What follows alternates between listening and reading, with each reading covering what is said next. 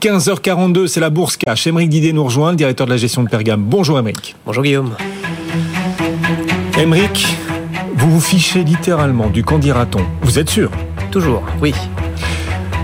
Vous venez faire passer ce message au marché aujourd'hui, Émeric, et aux investisseurs. Pour vous, Émeric, la fin des 7 magnifiques est proche, avec bientôt la fin de l'obsession boursière pour la tech. Vous l'assumez? Ah, totalement, oui. Je l'assume. La fin des 7 magnifiques est proche. Comment osez-vous dire ça, Émeric, après les publications qu'on a vues? Pourquoi cette affirmation et pourquoi aujourd'hui? Parce qu'on commence déjà à en avoir les premiers prémices. On le voit déjà dans les, dans les performances boursières des, des sept titres, puisqu'aujourd'hui, quand on prend aujourd'hui la globalité de ces sept valeurs qu'on a mis euh, devant euh, toutes les autres qui ont permis au marché d'être si haut actuellement, bah sur les sept, au final, on n'en a plus que quatre qui sont positifs depuis le début de l'année sur les deux premiers mois et trois qui perdent de l'argent, qui font perdre de l'argent aux investisseurs. Ça, c'est la première, la première des choses qu'il faut avoir en tête. On a un marché qui prend quand même 6% sur ses valeurs de croissance sur le Nasdaq. Et en fait, il y en a que 4 qui s'en sortent vraiment pour le moment. Donc, euh, donc on commence à avoir déjà les prémices de eh est-ce qu'on n'est pas arrivé un tout petit peu haut? Est-ce qu'il ne faut pas aujourd'hui regarder un tout petit peu des alternatives à ces 7 valeurs et donc chercher d'autres candidats? Donc c'est là la, grande question. Et pour nous, en tout cas, euh, ça nous fait euh, réfléchir à devenir en tout cas beaucoup plus sélectif et commencer à faire son marché autour de ces sept valeurs-là. C'est ça qui est important et c'est le message qu'on veut faire passer aujourd'hui. Il n'y a pas que les sept magnifiques pour faire de la perf. Déjà parce qu'elles sont plus sept, vous dites qu'il y en a trois qui déçoivent un petit peu en fait depuis le début de l'année finalement. Exactement. Si vous regardez Meta, Google, euh, pardon, Google, Alphabet, donc euh, euh, Tesla et, et aujourd'hui Apple, les trois perdent de l'argent. Les trois sont négatives entre 2 et 8 Donc donc aujourd'hui en performance boursière. En performance boursière, elles n'ont pas contribué à, aux 6% de croissance du Nasdaq. Vous pensez que c'est un début de schisme au sein des magnifiques euh bah, Clairement, ça, ça, oblige de se poser la question de est-ce qu'on euh, n'est pas arrivé à un sommet en termes de valorisation et est-ce que surtout, euh, pas forcément, c'est pas forcément des mauvaises valeurs évidemment, mais est-ce qu'il n'y a pas autre chose à faire et est-ce que dans l'univers des ah, valeurs de croissance et de la tech, il y a plein d'autres choses. Oui, il y a les autres magnifiques. Il y a Microsoft, il y a qui cartonne depuis le début de l'année. Il y a Nvidia, n'en parlons même pas. Nvidia. Donc, bien sûr. Dans les magnifiques, on, garde, on trouve toujours des solutions. mais peut-être pas dans les 7 magnifiques. pas dans les 7. 3, 4, pas plus désormais. Pas dans les 7. On devient beaucoup plus sélectif. On regarde, oui, Microsoft, c'est le, le leader incontesté. Ça, c'est génial, c'est magnifique. Euh, Nvidia, euh, franchement, aujourd'hui, en termes de valorisation, euh, ça pose quand même beaucoup de questions et euh, je trouve qu'on n'est pas forcément au casino, donc il faut commencer à regarder un tout petit peu en dehors de ces sociétés-là. Donc, donc oui, il y a autre chose à faire et on le voit, on commence à, à le voir sur d'autres sociétés de valeurs de croissance et technologiques. Dans le secteur du software aujourd'hui, on a énormément de sociétés qui ont du potentiel, qui ont du potentiel de valorisation et qui font pas partie de ce club-là. Donc, donc aujourd'hui, on commence à se poser pas mal de questions. Et puis, on a quelques indicateurs. Regardez ce que, ce que fait Berkshire Hathaway, le discours de Berkshire Hathaway grand gérant euh, parmi les gérants, évidemment, euh, ça risque d'être la première valeur au-dessus des 1000 milliards de capitalisation boursière en dehors des valeurs technologiques. Donc, euh, donc on regarde un petit peu. Avec un portefeuille d'investissement assez défensif en plus. C'est ça qui est. Plus ou moins, puisqu'il y a quand même beaucoup d'Apple aussi dans son portefeuille. Mais, mais clairement. mais ça devient presque défensif, Apple. Et ben voilà, exactement. Et donc, il commence à nous dire attention, j'ai beaucoup de liquidités parce que je trouve plus d'opportunités suffisantes pour générer de la valeur. Donc, aujourd'hui, on regarde aussi ce genre d'arguments. C'est quoi les alternatives C'est quoi les alternatives du coup cette magnifique? Parce que vous avez dit oui, on voit quelques valeurs qui. Est-ce qu'on peut citer ces valeurs qui euh, tentent à se réveiller ou qui, à vos yeux, euh, offrent vraiment du potentiel pour la suite et que le marché a, pour l'instant, jusqu'ici, plutôt choisi d'ignorer? Il y a plusieurs catégories soit vous avez envie de rester sur les valeurs de croissance et la tech, et euh, là vous allez chercher les, les deuxièmes, un peu les seconds couteaux.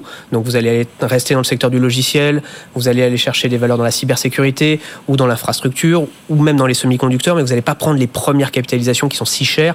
Il y a d'autres acteurs comme euh, vous prenez la cybersécurité, vous avez des CrowdStrike, vous avez des Palo Alto qui ont publié, qui ont déçu, mais sur lequel aujourd'hui les baissé, hein, moins 26%, je crois Palo Alto sur Oui, mais ça a, a, déjà juste repris 10 le jour suivant. Mm. Donc ça offre des opportunités, ces opportunités là qu'il faut, euh, qu'il faut saisir. Donc il y a pas mal d'opportunités là-dessus. Après, euh, vous pouvez vous placer pour l'avenir. L'avenir, c'est quoi? C'est les, secteurs un peu oubliés, le secteur de la santé, hein, évidemment, euh, qui est délaissé depuis plusieurs années. Small cap, ça arrivera un jour.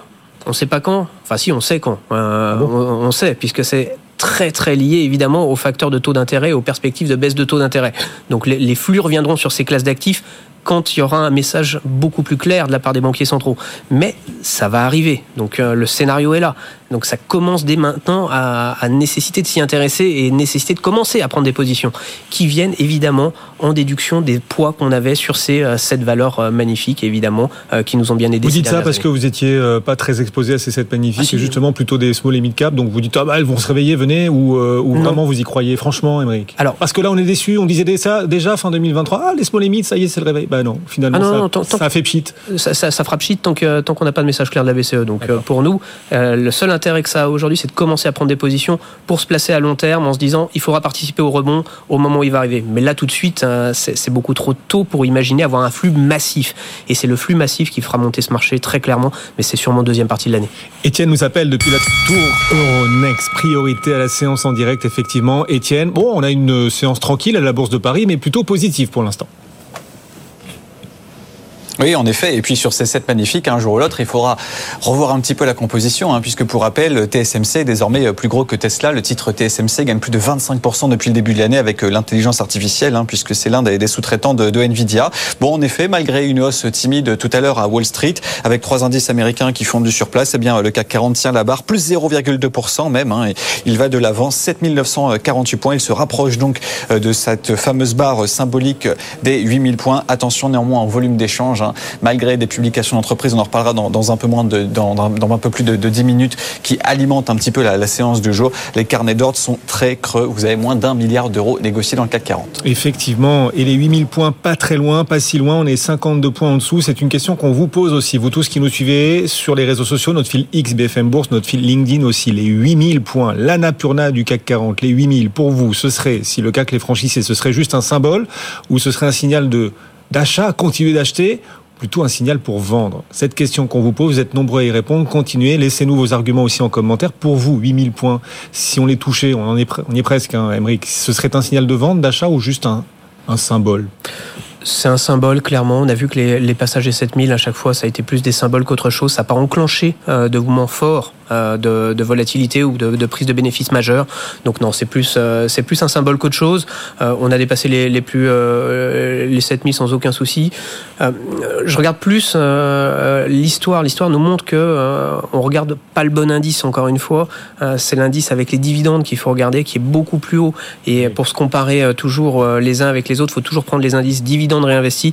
Et là, on est sur des vrais sommets. Et c'est ça qui est intéressant parce que ça continue le poids, la mécanique du dividende. C'est toujours extrêmement important et puissant, euh, surtout quand on veut comparer les indices qui ne sont pas forcément comparables. Et on l'a vu à l'occasion de cette saison de publication, dès qu'une entreprise annonçait une hausse de dividendes, c'était vraiment salué massivement en bourse et on a eu beaucoup d'annonces de hausse de dividendes. Et on a vu d'ailleurs que les marchés ont sanctionner positivement, très positivement les entreprises qui euh, redistribuent aux actionnaires et qui génèrent du cash, et au contraire, celles qui euh, voient leur cash, leurs réserves plutôt se tarir, sont lourdement sanctionnées, comme aujourd'hui Eurofins. Eurofins qui perd 10%, on est un petit peu déçu sur le cash euh, annoncé par euh, Eurofins, alors qu'à l'inverse, Bouygues, GTT, beaucoup de cash, et ces deux valeurs sont saluées par les investisseurs. Exactement, le dividende, c'est toujours un signe de bonne santé de l'entreprise et surtout d'accompagnement de l'actionnaire. Donc aujourd'hui, c'est sûr que c'est un argument clé à regarder pour, pour les investisseurs mais en effet, euh, la publication de Bouygues, euh, très très bonne, solide, euh, même si on sait que toute la partie immobilière, construction peut être compliquée, hein, le, discours était assez clair, mais c'est là où on a une extrêmement bonne communication financière. Et on commence à s'améliorer en Europe, enfin, on a tendance à, dire, parce que les Américains nous ont appris beaucoup euh, sur la communication euh, financière, sur la façon de communiquer sur les résultats, comment préparer les analystes, et enfin, on a des communications financières qui s'améliorent. Donc Bouygues, parfait. Il y a une partie difficile, mais c'est préparé, c'est anticipé, et le reste est très bon. GTT, c'est génial, le carnet de commande est plein. on, le voit, a un signe aussi, par exemple, sur, sur GTT qui montre le dynamisme, la bonne dynamique de l'entreprise, c'est le nombre de dépôts de brevets extrêmement euh, importante encore l'année dernière. Donc euh, là, là, ce sont des signes qui trompent pas. On sait que les carnets de commandes sont bons, ils fournissent, euh, ils sont évidemment sur un secteur qui est en croissance, c'est évident. Mais là encore, une publication qui est très très bonne pour l'entreprise. GTT qui fête aujourd'hui son dixième anniversaire sur les marchés, qui gagne pour son dixième anniversaire 10% en bourse. Voilà. Parfait. Magnifique. Beau signe. Sur un record en plus le titre. C'est un beau signe, mais c'est mérité pour le coup parce que elle a souvent été un peu décriée parce qu'elle est quand même sur un secteur qui est compliqué puisqu'on mm. parle du secteur des matières premières, le secteur des navires. donc, donc évidemment, des secteurs qui peuvent faire peur à certains, notamment Ayatollah de, de l'ESG. donc, donc pour nous, ça reste quand même des entreprises qui sont bien gérées, qui sont nécessaires à la transition énergétique. Donc il faut mm. quand même accompagner ces groupes-là sur les marchés. Mais ce qui est frappant, c'est que le marché voit soit les choses en rose, soit directement en noir. Mais l'entre-deux, il n'est pas tellement présent dans cette saison de publication. Aujourd'hui, Bouygues progresse fortement, on le disait, de plus de 6,5%. GTT gagne 10%, puis Eurofins, son contraire, perd 7%. C'est-à-dire qu'il n'y a, pas d'entre-deux. Le marché, il reste extrêmement... Euh, euh, euh bah, Aujourd'hui, il, il, il, Manichéen, voilà, je cherchais le mot, manichéen. Voilà, voilà il, voit soit tout le verre à moitié plein, soit à moitié vide. On le voit par exemple avec aussi Edenred. C'est pareil, Edenred, tout de suite, il y a une problématique au niveau à la fois de la marge opérationnelle, mais un risque de controverse euh, avec le, marché italien. Et là, tout de suite, ça passe dans les valeurs qui deviennent compliquées pour, euh, pour l'investisseur. Lorsque, si on regarde les chiffres annoncés par Edenred ce matin, ils sont extrêmement bons. donc, euh, pour, le coup, on a plutôt tendance à essayer de profiter sur l'investissement, pour l'investissement à long terme.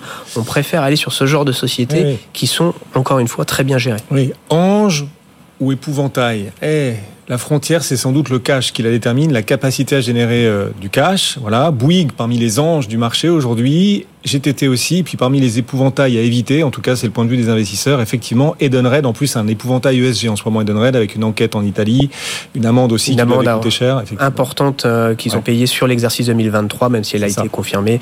Euh, évidemment, c'est pas des bonnes nouvelles pour l'investisseur, mais à côté de ça, quand ces sociétés sont bien gérées, oui. c'est des points d'entrée. Mais pour l'image ESG d'Edenred, c'est pas terrible. Hein. C'est pas terrible, ça je vous l'accorde. On voit le poids de tout ça en bourse, effectivement, cette nouvelle baisse aujourd'hui d'Edenred de plus de 3%. Merci Émeric d'être passé nous voir.